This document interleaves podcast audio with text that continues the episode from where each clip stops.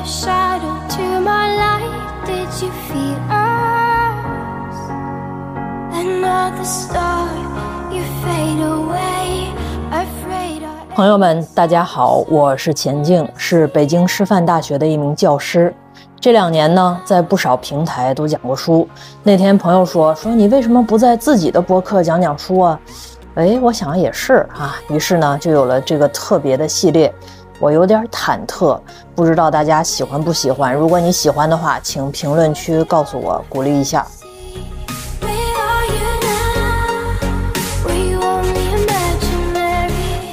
今天的这本书呢，是我非常喜欢的一本书，英文的原名叫做《Mindset》，直译呢就是心态或者是思维模式。作者卡罗尔·德韦克是斯坦福大学的心理学教授，美国艺术与科学院院士，还是全球最大的教育单项奖一单奖的首届得主。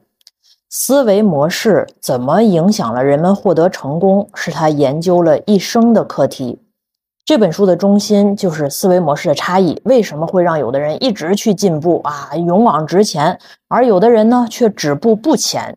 什么样的思维模式才能帮我们提高心理承受力、抗压力、复原力，帮我们最后获得所谓那个世人认为的成功呢？这本书自2006年在美国出版以后，产生了巨大的影响力，尤其是对美国的教育界。可以说哈，只要你遇到一个美国的老师，跟他提说成长型思维模式，对方呢多半就知道这个概念。这本书在大众市场上也受到了广泛的欢迎。它曾经在美国亚马逊畅销霸榜十年，更被全国二十五个国家翻译引进。它的中文版《终身成长》是二零一七年出版的。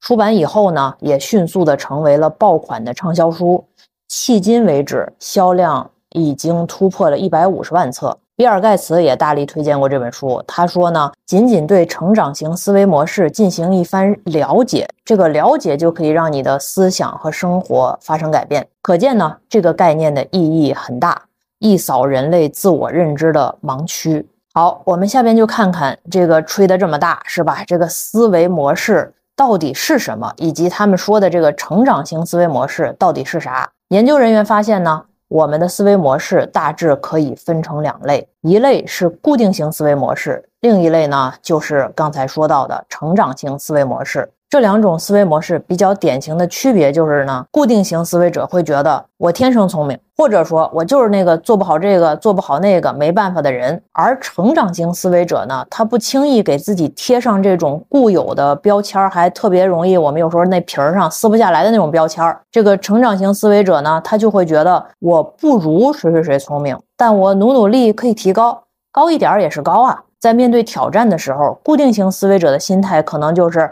别让我碰上，我可不想出丑啊！我好害怕，我要把头埋到桌子底下。老师，老师，你别叫我。但成长型思维者呢，反而就会想说，正好让我看看啊，就我去试试看，可能我可以需要提高啊，可能我有看到自己的不足，但是都没有关系，试试也无妨。那么我们根据这些就可以想，是吧？我们呢，在学习、工作甚至人际关系里边，有没有经常出现到类似的这样两种不同的想法？就是我会成功还是失败？这个事儿太难了，我肯定干不好吧？我这么做会不会显得很愚蠢？别人是会接受我还是拒绝我？别人会不会觉得我是个 loser？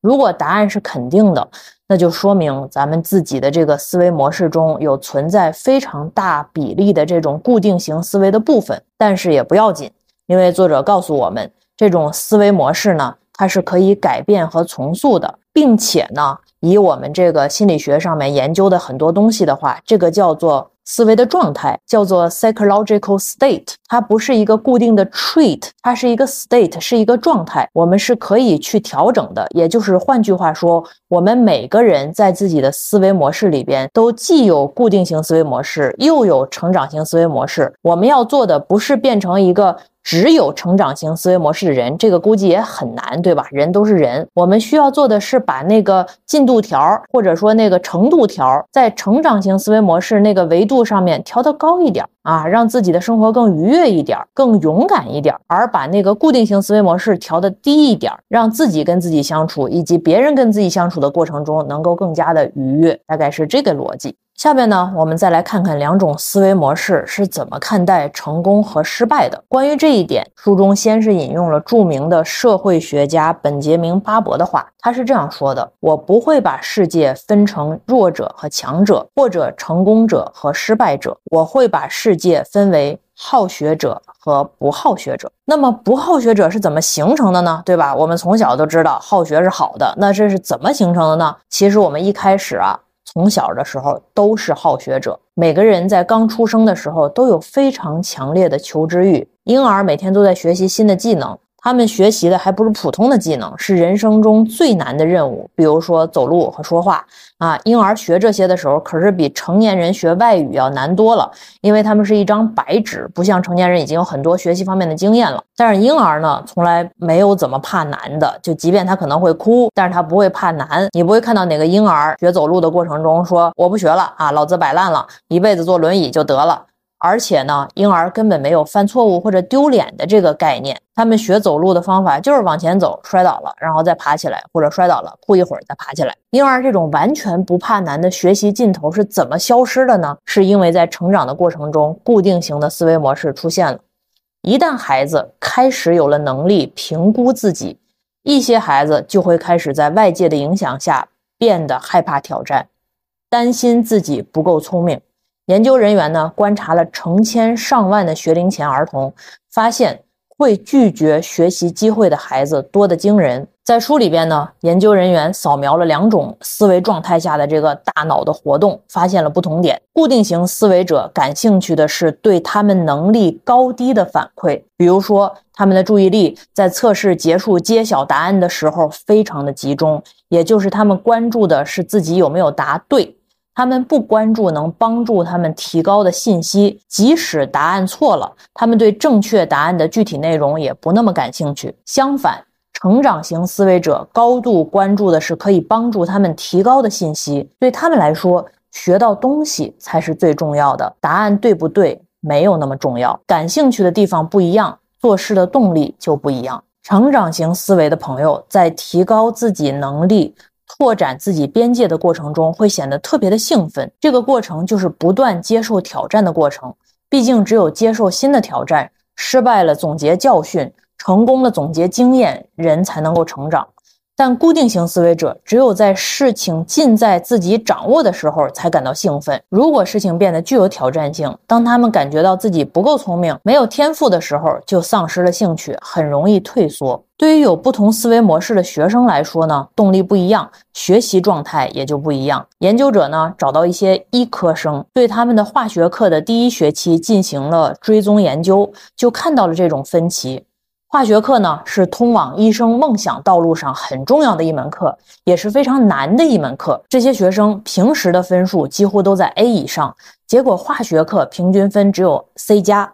大部分学生在最开始的时候都对化学非常感兴趣，但是这种兴趣在一个学期之后发生了一些变化。有固定型思维的。学生呢，就只会对自己一开始做的很好的事情保持兴趣，所以他们发现自己拼死拼活只能做到不挂科以后，对化学就兴趣大减了。如果化学不能证明他们的成功，他们就不喜欢化学，就会对化学产生抗拒心理。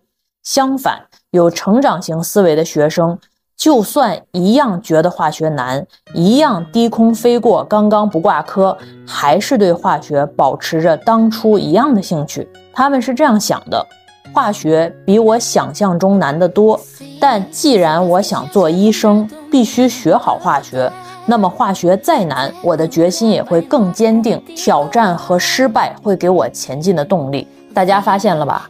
失败对成长型思维者可以形成正反馈。很神奇，但是对固定型思维者只会形成负反馈。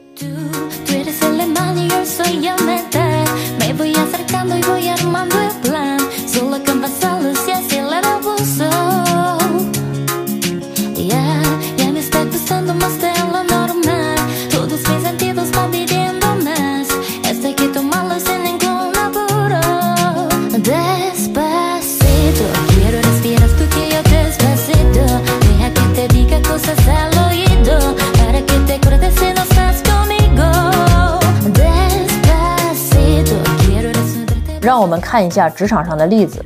小张和小王呢，同时被公司派到外地的分公司开展新业务。这个分公司呢，在流程和制度上面跟总公司之间有一定的隔阂。那边的领导和同事呢，表面上对小张和小王特别的客气，你知道那种状态哈，就是对你特别的客气，但实际内心对他们非常的警惕和防备，就有那种阴阳怪气的脸色时不时的露出来。所以呢，小张和小王在业务开展的过程中呢，感受到了非常大的压力和阻力。面对工作中接连连不断的打击，小张呢就感到非常的崩溃，怎么什么都推进不下去呢？我凭什么跑到这儿受气呢？然后明明是我们下来指导工作的，这活儿怎么就这么难干呢？这个地方根本不适合我。于是三个月之后，他选择了逃避，跟总公司申请调回原来的岗位，继续在自己的舒适圈里边工作。而小王呢，则没有被困难吓倒，他反而觉得这种局面对他来讲非常有挑战性，挺有意思的哈。人真是有趣，比原来日复一日的做差不多的事情有意思多了。他一方面呢，更加努力的耕耘自己的业务，为分公司的业绩做贡献；另一方面呢，又真诚的跟那些难搞的同事在分享总公司工作的经验，利用自己在总公司的这种人脉关系，帮他们完善跟总公司的沟通和对接。就这样呢，一点点。的打消了他们对自己的怀疑和敌意，实现了所谓人际上面的破冰。半年以后呢，小王不仅在自己的业务上干得很出色，还起到了润滑分公司和总公司之间关系的作用。总公司和分公司的领导对他都非常满意，于是呢，他顺理成章的在分公司站住了脚，成了新部门的经理，在自己的职业生涯中向上攀爬了一大步。对于固定型思维的人来说呢，被失败。击垮可能成为不可释怀的永久性的创伤。他们为什么害怕失败呢？是因为失败在他们看起来最大的作用是消极的，是贬低自我价值的。在这一点上面来看，固定型思维模式是一种自我保护的方式，为的是让自己感觉到安全、强大、有自我、有价值。但是这样的逃避面对问题的这种自我保护的方式，其实是很脆弱的。这样形成的自我也是很脆弱的，而对成长型思维者来说呢，失败虽然也是痛苦的经历，但是它不会变成一个标签或者定义，只是一个需要面对和解决，并且能从中学习的问题。成长型思维者关注的是进步的过程，结果不是不重要，而是意义没有过程那么重大。比起能力来说呢，他们更看重的是努力。最能让他们感觉到满足的是努力的过程，而不是努力有没有给他们带来理想中的结果。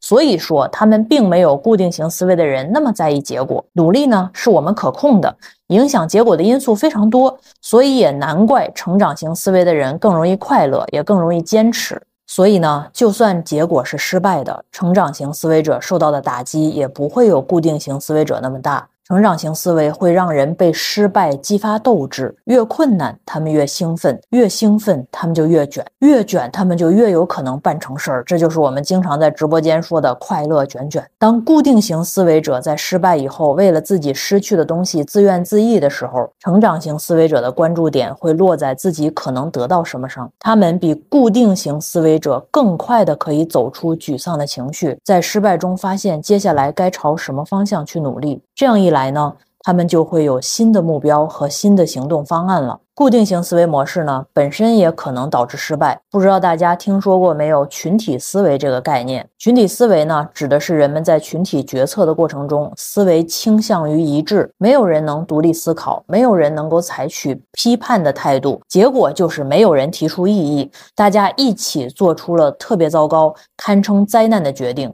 这种现象很多时候就是固定型思维模式所导致的。那么我们为什么要研究所谓的思维模式呢？是吧？既然都存在了，又是一个程度，是为什么呢？是为了能够更好的发挥现有我们所谓自我这个盘子里边的能力，更好的激发我们的潜能，把我们自己本身好的东西发展出来，而不是变成另外一个我们自己。所以呢？下边我们就来探讨一下思维模式研究中的一个重点，就是思维模式和能力发展之间的关系。固定型思维模式和成长型思维模式是怎么能够影响我们的天赋和潜能的？我们每个人呢，确实都有各自天生所谓擅长的领域和天赋啊。有的人呢擅长语言，有语言天赋，学外语特别的快；有的人从小就画画特别好，然后睡觉连做梦都可以去创作；还有的人呢，天生就有乐感，这个天赋是存在的，谁都不能否定这点。但是呢，并不是每个人都能够及时的挖掘出自己的天赋，很多人的天赋是作为潜能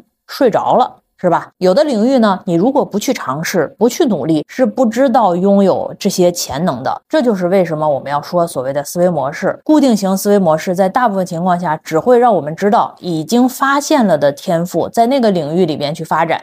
但是成长型思维模式呢，可以让我们去发现自己在某些领域内的真正的潜能，就是没有发现的那些。就算在另外一个领域里边，我们没有潜能，也可以通过练习达到一定的水平，去不影响我们所谓的目标感，是吧？不影响我们达成我们想要的东西。有了这种所谓合适的思维模式和正确的练习方法以后，我们会获得意料之外的成就。这方面呢，有一个非常典型的例子，就是贫困地区的学生。是提前辍学还是继续接受教育？这两种不同的状态会决定他们今后的人生道路是截然不同的。我们都知道，建成全国第一所免费女子高中的张桂梅校长，这是我们教育界的光。她到目前为止已经把两千多名女生送出了大山，本科录取率高达百分之九十四，这个录取率超过了全国大多数高中的水平。但是这些学生在进入高中前，受限于教育资源，学历是不如发达地区学生水平的，可见。在高中三年，他们通过努力是如何奇迹般的挖掘出了自己的潜能。如果他们觉得反正结婚生子啊，读不读书都行，或者文化水平打工够用就行了，或者成绩不好，说明自己脑子笨，努力的也是白搭，看不到成长的可能，也不会去争取成长的空间，那么可能真的是一辈子都意识不到自己原来有这么多潜能可以开发。其实呢，不止知识学习是这样的，艺术学习也是这样的。如果说成长型思维模式能让人发现自己的潜能，那么我们怎么才能引导自己或者他人拥抱成长型思维，规避固定型思维呢？或者把成长型思维的这个程度拉到更高呢？这就要提到肯定和否定标签的作用了。关于肯定标签，书中有这样一个例子。研究人员招募了几百名中学生，让他们做了十道非常难的智商测试题。学生们完成的很不错。之后，他们对学生进行了表扬。对一部分学生，他们表扬的点落在能力上面，会说：“哇，成绩很棒，你很聪明。”而对另外一些学生呢，这个点落在努力上面，他们会说：“哇，成绩很棒，你真用功。”两组学生的起点是完全一样的，但在接受表扬之后。他们的行为就不一样了。第一组被夸能力的学生呢，表现出了固定型的思维模式，在选择新任务的时候，他们会拒绝有挑战性、能让他们学习新东西、暴露自身不足的任务。第二组被夸努力的学生则展现出了成长型的思维模式，有高达百分之九十的人希望挑战这样的新任务。之后呢，研究人员给两组学生一些新的难题，他们都完成的不大理想。被夸能力的学生特别沮丧，对新难题也提不起兴趣了。但是被夸努力的学生呢，喜欢这些题。很多人说难解的题才有意思。在答过这些新难题之后呢，被夸能力的学生的表现直线下降，他们对自己的能力失去了信心。就算研究人员给了他们一些比以前还要容易的题，他们的信心也没没有全部恢复。而被夸努力的学生呢，他的表现反而越来越好了。他们积极的去。解决这种高难度的难题，解题水平也得到了很大程度的提高。接着哈，这项研究中戏剧性的一幕来了。研究人员呢对每个学生说：“我们现在要去其他学校，给那里的学生去做这些题。你来写写你的答题心得吧，把你的分数也写上。”让研究人员感到震惊和郁闷的是。在被夸能力的学生中，有近百分之四十的人把自己的分数报高了。对固定型思维者来说，失败是一种耻辱，他们讨厌失败，讨厌到甚至会去撒谎。由此可见，在这种肯定、夸奖和鼓励的时候，夸的究竟是什么，特别的重要。如果夸的是静态的能力，被夸的人会想要保护当前夸到的这个成果，这个时候的心态就像是冠军想要卫冕一样。如果夸的是动态的努力，关注的重点就转移了。努力了，有进步，享受过程中的乐趣才是最重要的。这个时候的心态就像是打擂台的新人，心理压力会小很多。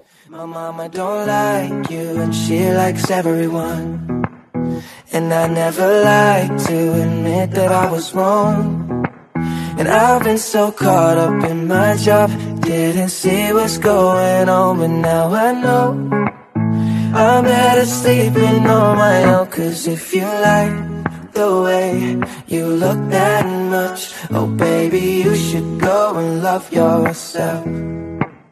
And if you think that I'm still holding on to something, you should go and love yourself. When you told me that you 说过了肯定的标签，我们再来看看否定标签。 否定标签最常见的例子就是刻板印象，比如说女生不擅长逻辑思维，女生没有方向感。固定型思维呢，会让人更容易形成这种刻板的印象。一个偏向于固定型思维的女生，如果在学理科的时候遇到了困难，他可能就会想，估计我就是个女孩儿，我不适合学理科，努力半天可能也不如别人，也不如男生，人家天生就会做，我还是去背文科的知识点吧。但是如果说他偏向于成长型的思维，他会拒绝被标签定义，不会自我设限，因为无论是天赋还是性别这些先天的因素，在努力的面前都不算什么。所以说呢，在固定型的思维模式中，无论是肯定还是否定的标签，都会干扰我们。当我们被贴上这种所谓的标签的时候，肯定标签的时候，你会害怕去失去它；当我们不幸的被贴上否定的标签的时候呢，我会害怕被它说中。在成长型思维模式中呢，不太一样，是吧？外在的标签呢，其实更难影响我们，我们能够更好的去反击刻板印象。这种时候，人生才有更多的可能性。说了这么多呢，我们来小结一下。成长型思维呢，有一个好处就是可以让我们不害怕失败，不忌讳犯错，从而能够帮助我们取得长久可持续的成功。其实呢，不只是在学习和成长的领域，在人生的每一个领域、每一个阶段，我们都会发现这两种思维模式的不同影响。思维模式发挥作用的一个重要的领域就是人际交往，比如说交友、恋爱、婚姻之中。我们谈到恋爱、结婚的时候，一个常见的一些这个观念看起来特别正确，还有一大堆人到处的宣扬，实际上他们展现的就是一种固定型的思维模式，在现实中呢，也不会给我们带来多大的好处。比如说，有的人认为找对象需要遇到那个对的人，你的真命天子或者真命天女。这也是在社会文化层面上面，尤其是影视文学作品、广告营销中被广泛传播的一种比较偏离的观念。在这个基础上，还有人说说，如果你需要为一段关系努力，这就说明你们俩不合适。这种理念中的固定型思维体现在哪儿呢？就是它预设了。世上存在能和你严丝合缝对应的另一半，你要做的就是找到他。如果找不到，你可能不愿意考虑其他人。就算你和某个人看起来很对的这个人走到一起了，如果你发现你们俩有分歧，会产生摩擦，就会觉得好像不合适，可能会试也不试就放弃这段关系。而成长性思维者认为什么呢？无论一段人际关系或者是恋爱的起点如何，想要它健康长久。双方依然需要努力去经营和维护，针对这两个人的差异进行所谓的学习和磨合。有的人觉得呢，伴侣就应该心有灵犀，你猜是吧？你一定能猜到我是怎么想的。对很多问题都应该观点意见一定要统一。一方呢喜欢让另一方猜自己想什么，如果对方没有 get，他们也不会主动表达，甚至会感到深深的失望，会觉得你爱我的话，你就应该懂我啊。而且他们会怕拒绝，只要不主动开口，就不会被拒绝。但是成长型思维者明白，是吧？人和人之间天生心有灵犀的情况是很少见的，而且很多时候这种差异性也是一种很好的魅力的存在。而所谓的默契是需要长期处出来的。然后沟通呢，在任何一段关系中都是非常重要的。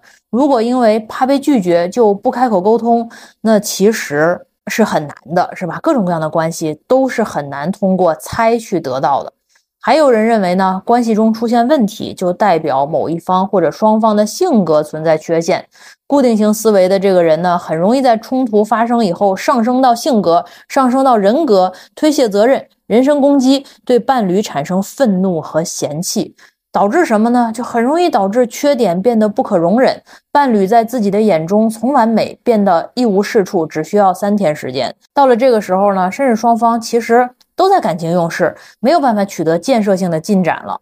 而成长型思维者呢，不会给对方贴标签，不会因为冲突就在关系中给对方判死刑。比起争出个对错，他们更在意解决问题，或者说，即便问题暂时不会解决，他只在意两个人好好的能够在一起。总之呢，是吧？如果说。固定型思维模式下的爱情，相信两个人从此永远幸福快乐的生活在一起。那么成长型思维下的爱情，相信的就是两个人从此永远幸福快乐的为了这段关系去开心的在一起，去努力调和，去快快乐乐。比起争对错来讲，争春秋更加重要。这本书的作者德韦克呢，也举了一个例子，是关于母女关系的。他曾经有一个心结，就是觉得母亲不爱他。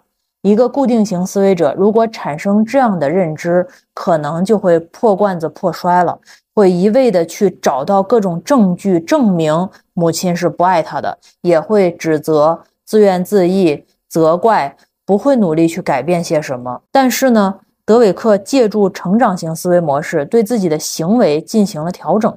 他想，在这段关系里边，至少他是有一半掌控权的。不管母亲怎么表现，他至少可以去试一试，去做一个理想中爱妈妈的女儿。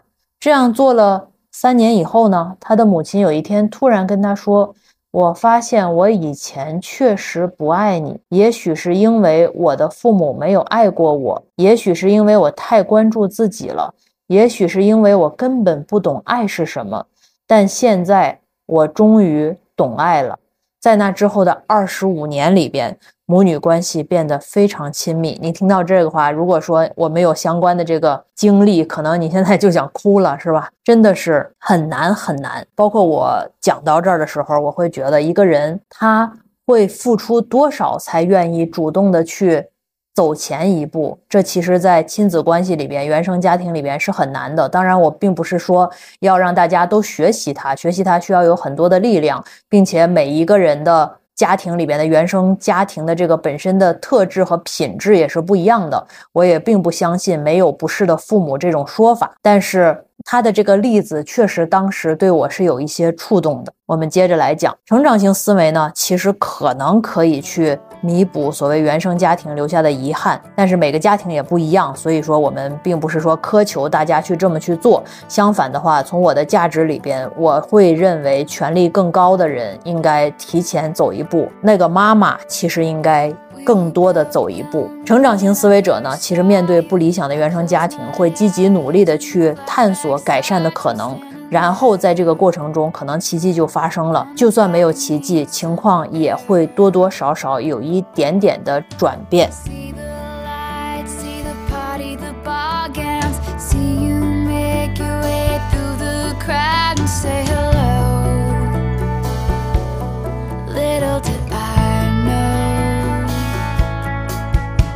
That you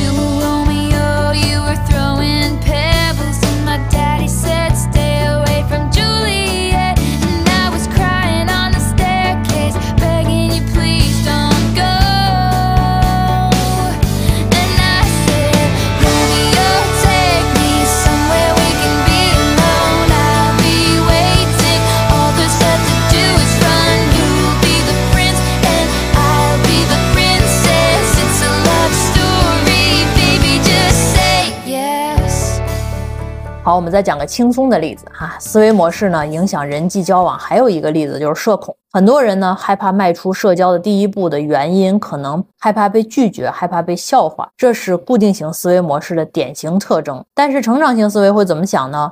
主动和陌生人说话，虽然有被拒绝的风险，但是也有愉快聊起来的可能，可能性还挺大的。而且，就算被拒绝了，又能怎么样呢？今天就不跟他聊了呗。既然是陌生人，也就不在意出手不出手，大不了下次吸取教训，再多来几次，说不定就能够总结出和陌生人聊天话术呢。就算是不是天生的自来熟，也可以靠观察和练习来掌握。所谓的社交技巧、思维模式对人际交往的影响呢，还体现在一个我们经常遇到的重要的方面，就是怎么应对他人的恶意。比如说，我们在学校或者职场上受到了别人的排挤或者针对以后，固定型和成长型思维的这个想法是不一样的。固定型思维者呢，更容易给自己贴标签，觉得自己是不是讨人厌啊，或者自己是不是哪里惹人嫉妒了。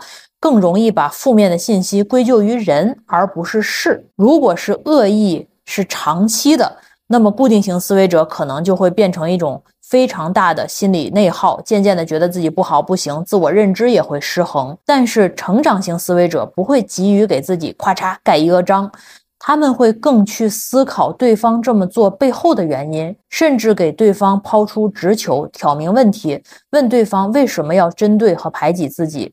谋求解决问题的方案，或者说谋求给自己一个放下的原因。无论在哪种人际关系里边，应对怎样的具体问题，其实我们都能看出来，成长型思维模式是更具有建设性的。可以去学习的。那么问题来了，怎么去学呢？其实我们前面讲到了，每个人的思维模式中都有可能有固定型和成长型的部分。但是呢，我们很容易看出来，固定型思维者追求的就是一种静态的成功的结果，成长型的思维者呢，追求的是一种动态的成长过程，而后者才是更具有可持续性的，更有利于我们长远的进步和成功的。思维模式呢，并不是不能改变的，可以说。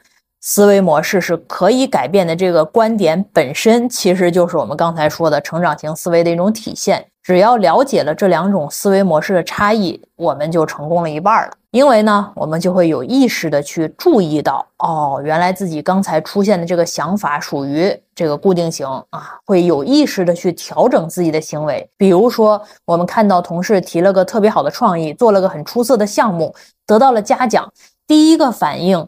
是不甘心，而且担心他的成绩让领导对所有的人的要求都提高了，这就是固定型思维的体现，是一种零和思维。我们觉得别人的成功就是我们的失败。如果想把它转变成成长型思维，应该怎么想呢？应该这么想哈，我呢应该关注他是怎么做到的，能从里边学到什么。而且世界那么大，很多人都比我们强。我们之所以会觉得受到他的威胁，是因为在一个环境里边，与其这样去想，不如想人和人之间都是既竞争又合作的。我们去请教他一下，问问这个创意是怎么来的，或者观察一下，是吧？实施的过程中有什么经验和教训？那你可能就会去问了啊，我去问他，他根本就不告诉我，那没毛病，是吧？那你就会发现，哦，原来人世间不只有我是固定型思维，他也是固定型思维。那我能从哪儿比他强呢？我要不要培养一下自己的成长型思维呢？这样的话，可能拉长时间来讲的话，我走的会更远。对于很多人来说呢，能意识到自己的固定型思维，然后试着去改变它，这基本上就够了。也有一些其他的具体的方法，下边跟大家去分享一下哈。固定型思维者呢，在接收到新的信息的时候，会给他们贴标签，分成积极或者消极。比如说考试考砸了，他们就会贴一个“我真笨”。当众出丑了，就会贴一个，这下大家要笑话我了。思维呢，是更多的是一种评判式的，英文叫 judgmental，对吧？是盖棺定论式的。如果想要改变，我们就要注意，不要那么容易去吐槽和贴标签，然后把这种思维变成积极的。学习式的，从贴标签转移到思考怎么去改进上面，还有一个非常有特点的，叫拟人法，是吧？这个特别有意思，跟大家分享也很可爱。分为四个步骤，叫做承认、观察、命名、教育。首先呢，我们要承认这种固定型的思维模式，接着观察是什么会引发固定型的思维模式，新挑战、死胡同。巨大的失败，还是羡慕、嫉妒、恨的那个牛人？然后呢，把这个固定型思维的这种表述去拟人化，给它起个名字，然后用这个名字去描述你这个好伙伴都干了什么。比如说，我们这固定型思维模式的这个小怪兽，它叫 Jerry。它就会跳出来，经常给我们讲，这 Jerry 就出来了，是吧？比如说我遇到一个困难，没做成一件事儿，Jerry 就出来了，说你就是个笨蛋，你就做不好任何事儿，你别挣扎了，是吧？听天由命得了。然后下一步是什么呢？我得教育这个 Jerry 啊，他不能老欺负我，是吧？我就得跟这个 Jerry 去谈一谈。我可能一开始没有别人水平高，但不代表我会永远停在这儿。没有努力过，怎么知道不行呢？我想试一试。Jerry，你能不能支持我一下？你能不能不要那么不耐烦，给我有点耐心，给我一些机会啊？你跟他聊一聊，是不是很有意思？虽然听起来特别的 cycle，但是我觉得还挺有用的，大家可以试一试哈。还有一个方法特别有意思，也是书里边他说，你要在这个做事情的时候抛弃一些功利心，给自己找点乐子和乐趣，努力在过程中发现美，不要过度的去关注这个结果怎么样。See myself upon that list. But she said, Where'd you wanna go? How much you wanna risk? I'm not looking for somebody with some superhuman gifts, some superhero. 好了，这就是今天跟大家讲书说到的一些分享。然后希望我们内心的小 Jerry 小怪兽都会越来越少。然后希望我们更多的能够拍拍自己，爱自己。其实，终极来讲，人还是在自己和自己相处。当我们充分的爱到自己的时候，那个内心就会有蜜糖渗透出来，我们就会有更多的力量去变成所谓更大程度上面的成长。因为成长会撕扯，会痛，而痛是我们想要规避的。为了我们能够更多的面对疾风，面对各种各样的痛。各种各样的不舒适，那我们在日常生活里的点滴中、各种缝隙中、各种苦痛的职场和学习的过程中，要更多的去爱自己，把自己爱到足够的时候，就能够更大程度上面的去有力量往成长的思维模式上面去走，也更能够有助于让我们自然而然的流淌出所谓终身成长。祝我们。一辈子都能够呵护自己、爱自己，既是个宝宝，又是一个能够立得住的成年人。爱自己，有爱，有钱，长大，见自己。我是钱静，我们下期再见。